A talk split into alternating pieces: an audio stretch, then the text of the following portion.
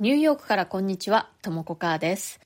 このチャンネルでは、私がニューヨークファッション業界で長年働く中で培った自分応援力や自分らしく生きるヒントなどについてお伝えしていきます。ニューヨークの自由でポジティブな空気感とともに、ちょっと元気が出る放送をお届けします。それでは今日もよろしくお願いします。はい、今日は集中力を高めるコツというボイシーのハッシュタグでお話ししてみようと思います。集中力を高めるために何かやってることってあるかなって思ってちょっと考えてみたんですけれども、ありましたね。うん。あの、これって結構、あの、普段の生活の中で無意識でやってるんだけれども、やっぱりこれをやってないとちょっと集中できないなっていうことがね、ありました。ので今日はそれをシェアしたいと思います。まず一つ目はですね、身なりを整えるということです。これはね、特にコロナ以降、家で仕事をする機会というのがすごく増えたので実感しているんですけれども、家で仕事をするからって、もう誰にもね、見られないからって、こう、だらしない格好をしていたりとか、なんならパジャマのままとかね、あとはまあすっぴんとかね、そういう感じだとね、やっぱりこう、あの、なんか落ち着かないんですよね。まあ私の場合はっていうことですけれども、なので、えー朝起きたらシャワーを浴びて、私は朝、あの、毎朝シャワーをね、浴びるんですけれども、そして、ちゃんとした格好に着替えて、で、あの、メイクもして、まあそんなね、大したメイクはしないんですけれども、まあ一応、そのまま外に出てってもいいぐらいのメイクはして、で、ジュエリーもつけて、で、あの、お気に入りの香水をちょっとつけて、そうすると、こう、やるぞっていう感じになるんですよね。それで集中できます。で、あの、忙しい時なんかに、もうバタバタとね、どうせ、こう、姿は見えないし、誰にも、と思って、こう寝起きの格好のまんまとかで仕事をしているとね、やっぱりどうしても集中できないんですよね。なんか本当に落ち着かないっていうのかな。何かこう忘れ物してるような気持ちっていうのかな。うん、とにかくね、あの、集中力が下がります。なので、家の中にいても、ま、外に出て仕事をするのと全く同じような格好をして、えーまあ、メイクもして仕事を始めると集中して仕事ができるなと思います。あの、私の場合はですね、まあ、仕事柄、そんなに硬い格好はしないんですよね。T シャツとかでもいいしね、T シャツ、ジーパンとか、そんな感じでもいいんですけれども、そんな時でも、まあ、あの、ちゃんとメイクをして、えージュエリーをつけて、で、香りをつけてっていう風にすると、気持ちがすごく落ち着きます。私の場合はですけれども。それから集中力を高めるコツ、その二つ目はですね、その環境の音に気を配るということですね。え私は仕事をするときは音楽とか何にもないのが好みなんですね。もうできるだけ無音というのが好ましくて、まああの、道路をね、走っている、外を走っている車の音だとか、まああの、生活音みたいなものはいいんですけれども、音楽をかけたりとか、あとはオフィスであれば、他の人たちがこう話している声が聞こえてきたりすると、ちょっとね、集中するのが難しく感じます。でまあね、あの人によっては音楽を聴きながらの方が乗って仕事ができるっていう人もいらっしゃると思うんですけれども、私は絵を描く時だけは、まあ、音楽をかけているのも結構あの気分が乗ってくるんですけれども、それ以外の全ての作業の時は無音が好みです。でこれは本当に人によりけりだと思うんですけれども、以前ね、会社に勤めていた時、まあ、これはニューヨークでの話で、まあ、とあるファッションブランドに勤務していた時なんですけれどもその時の私のボスっていうのがねこう音楽をかけながら仕事をするのが好きな人だったんですね。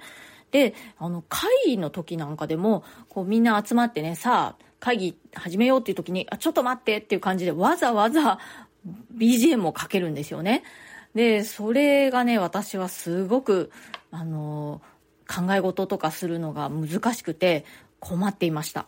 でそのボスはね、まあ、そういう風にするとこうみんなのこう気持ちがリラックスしていいアイデアがたくさん出るとか思っていたんだと思うんですよねおそらくその方自身もその方がご自身の作業効率は上がるタイプだったのかもしれないんですけれども私には結構ね、難しかったです。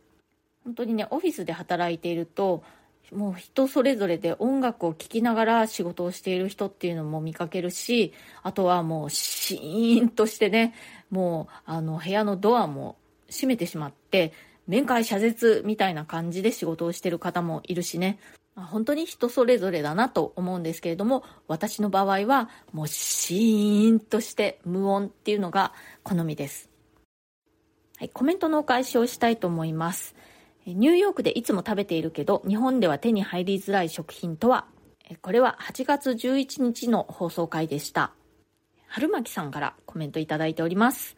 ともこさん、こんにちは。今日も楽しく拝聴させていただきました。全粒粉のパン、そうそうと全く同じことを思ったことがあり、うなずきながら聞いてしまいました。30年近く前ですが、サンディエゴでホームステイの経験があり、学校に持参するサンドイッチに毎日全粒粉パンを大活用しておりました。パンにチーズだけ挟んだシンプルサンドイッチでしたが、パサパサした感じも癖になり、よく噛むし、思い出のパンです。薄切りで日本のコンパクトサイズではなく、大量に入っていた印象が当時は新鮮な体験でした。ということで、春巻さん、ありがとうございます。そう、あの、アメリカのいわゆるこう食パンみたいなのとこう日本の食パンってすごく違いますよね。アメリカでよくある食パンってほんとちっちゃくて薄切りなんですよね。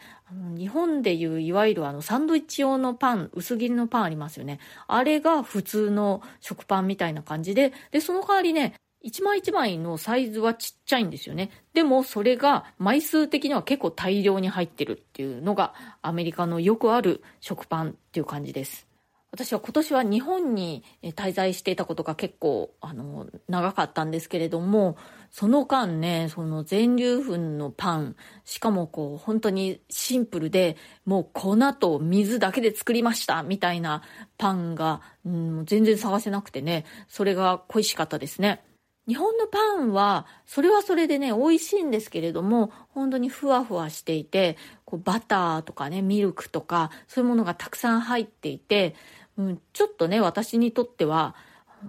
パンっていうよりお菓子に近いという感じがして、主食のパンっていう感じのシンプルなパンがなかなか日本にはね、売ってないなって思いました。二十数年前にね、ニューヨークに引っ越した頃は、もうアメリカのパンまずいとか思っていたんですけれどもね、本当に慣れるとは恐ろしいものです。えそれから、てんてん、あと宇宙月さんから。家で切ればあの薄さを再現できるわけでもないですし、難しいですよね。ということで、てんてんさんありがとうございます。これはあの、えー、ニューヨークではね、日本でよくスーパーとかで売ってるような薄切りのお肉が手に入らないっていうことだ、あの、そのお話だと思うんですけれども、そう、あのね、ニューヨークはね、お肉といえば、まあ、塊、または厚切りのあのステーキぐらいの厚さ、ま、ポークチョップとかね、するああいう厚さのお肉しか普通は売ってないんですよね。で、まあ日本人としては薄切り肉の調理っていうのにやっぱり慣れてるし、使い勝手がいいし、まあ私は味もね、薄切りのお肉独特のあの味が好きなんですけれども、普通のスーパーには売ってないんですよね。日系のスーパーまでわざわざ行けば手に入りますけれども、ちょっとね、割高ですしね。アメリカに在住の日本人の方の中にはですね、お肉を薄切りするための機械をもうわざわざ自宅に購入してね、塊肉を買って自宅で薄切り肉を作るっていう方も結構いらっしゃいます。でも私もね、考えなくはなかったんですけど、そこまでしなくてもいいかと思ってね、買ってないんですよね。その機械結構ね、場所取るし、でも私の知っている日本人の家族の方でね、ニューヨークに住んでる方で、薄切り肉を切るためのマシン持ってる方、何人かいらっしゃいますね。うん。やっぱりね、こう、炒め物とかは薄切りのお肉の方が使い勝手がいいですよね。もう私はそれは全てひき肉で代用するっていうことでやってます。それからもう一つ、今度はアメリカと日本の家族の概念はどう違う？という放送回にもコメントいただいております。これは7月14日の放送でした。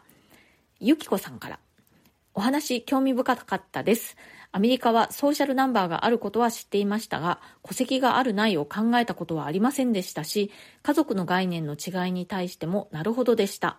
私事ですが、ちょうど先日パスポート申請するのに戸籍謄本を取りました。私も父が亡くなっているのですが、改めてその日時の記載を見た瞬間に湧き出た感情だとか、父や母の出生の届け出日や届け出人を見て、祖父母や自分の家系、ルーツを改めて思ったりしました。東本は何何度か手にしているのに、以前はそんな風に感じる自分ではなかったなと、今回良い機会でした。ということで、ゆきこさんありがとうございます。そうなんですよね。あの、日本のような戸籍制度って世界的に見てもやっている国って少ないようですね。で、アメリカにも戸籍制度はなくて、まあ、個人個人の届け出だけなんですよね。で、そう、ソーシャルナンバー、まあ、ソーシャルセキュリティナンバーって言うんですけれども、そう個人個人の、まあ、マイナンバーみたいな感じですね。そういうのはあるんですけれども、あとね、個人個人の、その、あの、出生を記したね、バースサティフィケイトっていうのもあるし、その、カップルの結婚をあの、記した、その結婚証明書みたいのを、それはそれで別にあるんですけれども、戸籍っていうものはないんですよね。そう、でも私もね、あの、最近父が亡くなって、で、それでいろいろ戸籍とかをね、あの見る機会がたくさんあったんですけれども、本当にそういうのを見ると、あの、自分のね、両親だとか祖父母の、その、ね、いろいろ誕生日だとか届け出日だとか、さらにその曽祖父母の名前とかね、久しぶりに目にして、あとはね、本当に住所なんかもその昔のね、祖父母、曽祖父母の住所なんかも記載されていて、へえ、そんなところに住んでいたことがあったんだっていう新たな発見もあったりしてね、うん、なかなか面白かったですね。今の戸籍のその記載のフォーマットになる以前の昔のね、本当に縦書きの手書きで書いたような戸籍っていうのも見ることができて、それもすごく興味深かったです。私の祖父というのは兄弟がすごく多かったんですね。やっぱり昔の人で十何人兄弟がいたんですけれども、早く亡くなった兄弟がもうたくさんいて、で、そういったこともね、全部記載されていて、何歳で何ていう人が亡くなったみたいなこと書いてあったりしてね、まあ、話には聞いていたんですけれども、昔の戸籍を見ることでもう一度それをこうね、なぞるような感じの経験をして、私も感慨深かったですね。なので、ゆきこさんが感じた思いだとかね、わかる気がします。今日は、え集中力を高めるコツということで、私の場合はですね、まずは身なりを整えるということ。そしてもう一つは、えー、音に気を配る。できるだけ静かな環境を自分のために整えるということが集中力を高めるために有効ですというお話をしました。今日の放送が気に入ってくださったら、いいねをポチッと押してもらえるととても励みになります。この身なりを整えるっていうことに関して、ちょっとね、あの、シェアしたい簡単な英語表現があるので、ご紹介しますと、put together っていう表現があるんですね。put まあ、put ですね。と together ですね。put together っていうことで、こう、身なりをね、きちんとするみたいな意味があります。これね、どういう時によく使うかっていうと、日本語で言う場合に、あの人ってこう、いつも綺麗にしてるねっていう言い方しませんか？こう、なんて言うんだろう、着飾っているとかじゃなくて、なんかこう、整っているっていうのかな？あの、綺麗にしているっていう表現が本当にぴったりだなって思うんですけれども、もう右霊にしているみたいな感じですね。で、そういう時に、あの、she's put together とかいう言い方をするんですね。彼女っていつもこう、綺麗にしてるわよねって、こう右霊よねっていう感じで、よく使う表現です。put も together もすごく簡単な英単語だけれども、put together っていうのあんまり教科書とかで習いませんよね。うん、でも、あの、知っておくと、覚えておくとね、使える表現だなと思います。こうやってね、時々思いついたように、便利な英語表現なんかもね、ご紹介しております。チャンネルのフォローがまだの方、ぜひこの機会にフォローしてくださるととても嬉しいです。それからコメントやご感想、ご質問、リクエスト等、大歓迎ですので、ぜひお気軽に送ってください。一言二言でもとっても楽しみにしていますので、コメントを送ってくださったらとっても嬉しいです。送っていただいたコメントにはすべて声でお返事をしております。匿名ご希望の方は私のプロフィールの一番下のところに質問箱のリンクを貼っておりますのでそちらからコメントを送ってくださいそうするとお名前は出ないで私にメッセージを送ることができますそれからプレミアム放送も配信中です週に2回程度通常放送よりももっと近い距離感でより具体的なニューヨーク生活の話や仕事の裏話プライベートな事柄などについてお話ししておりますお申し込みは Web 経由がお得です。プレミアム放送一覧のリンクを貼っておきますので、そちらをクリックしてくださると、ウェブが開けますので、そちらからお申し込みもできるようになっております。今日も最後まで聞いてくださってありがとうございました。それではまた次回、ともこかーでした。